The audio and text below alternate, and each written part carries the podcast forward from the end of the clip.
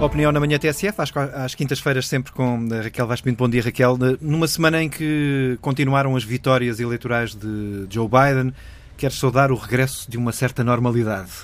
É verdade. Bom dia, Nuno. Bom dia a todos. Uh, sem dúvida, uh, o Colégio Eleitoral uh, fez aquilo que era suposto fazer, sem grandes surpresas. Isso em si mesmo é alguma normalidade ao longo destes últimos quatro anos que foram bastante complexos. E eu aqui gostaria também de, de salientar uma frase do discurso de aceitação, do discurso, no fundo, de vitória confirmada de Joe Biden, quando ele nos diz: nesta batalha pela alma da América, a democracia prevaleceu. E eu acho que esta expressão alma da América é extremamente importante e, de facto, aqui, um, apesar da resistência, apesar uh, da, da falta de cultura democrática por parte de boa, de boa, de, do Partido Republicano, não no seu todo, mas quase todo, eu penso que há aqui dois sinais positivos. Por um lado, os tribunais que funcionaram e fizeram, cumpriram o seu papel uh, neste sistema uh, norte-americano, em particular o Supremo. Ah, e também eh, saudar que finalmente Mitch McConnell, ah, o líder dos republicanos no Senado, tenha finalmente ah, também concordado com o colégio eleitoral. Portanto, esses são dois pontos ah, de alguma normalidade.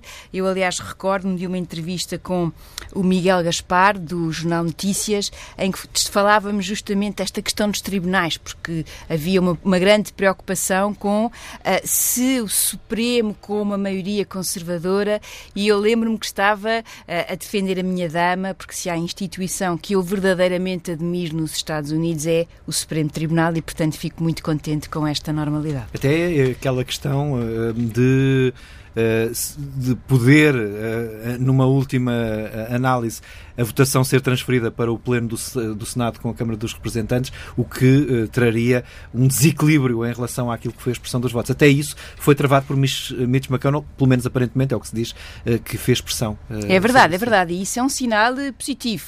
Ah, Os tais checks, checks and balances a, a, a, funcionarem. É verdade. Ah, aqui um bocadinho tardios, diga-se, ah, mas sem dúvida checks and balances na sua forma mais saudável. De qualquer modo, o Senado ainda continua em aberto com as, os, os dois lugares da, da Geórgia, que serão a 5 de janeiro. Portanto, até lá isto vai estar tudo muito quente e em grande animação. E a declaração de uh, Vladimir Putin? Pois é, também tivemos, uh, certamente Joe Biden dormiu melhor com esta aceitação por parte de Vladimir Putin.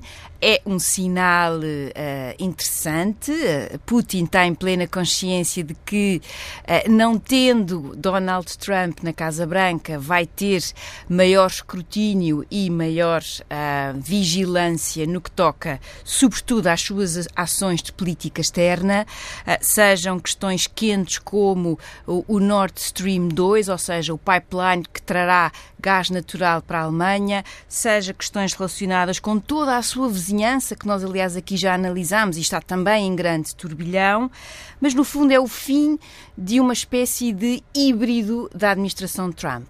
Por um lado, a Rússia foi considerada uma potência revisionista, tal como a China, e isso foi aqui um salto interessante, mas depois na prática, no concreto, no dia a dia, o que tivemos foi uma ausência de crítica em situações que evidentemente mereciam essa crítica e tivemos uma espécie não, não, não eu não consigo encontrar um fio condutor, um rumo uh, depois neste dia a dia da política externa com a Rússia. E isso vai terminar, seja uma maior ênfase num tom mais assertivo por parte de, desta administração Biden. Aliás, Biden uh, no tempo em que foi vice-presidente uh, de Barack Obama, tinha uma posição mais dura em relação à Rússia. Portanto, nesse sentido, para Vladimir Putin, essa, essa, essa sensação de estar, mas não estar por parte de Trump termina.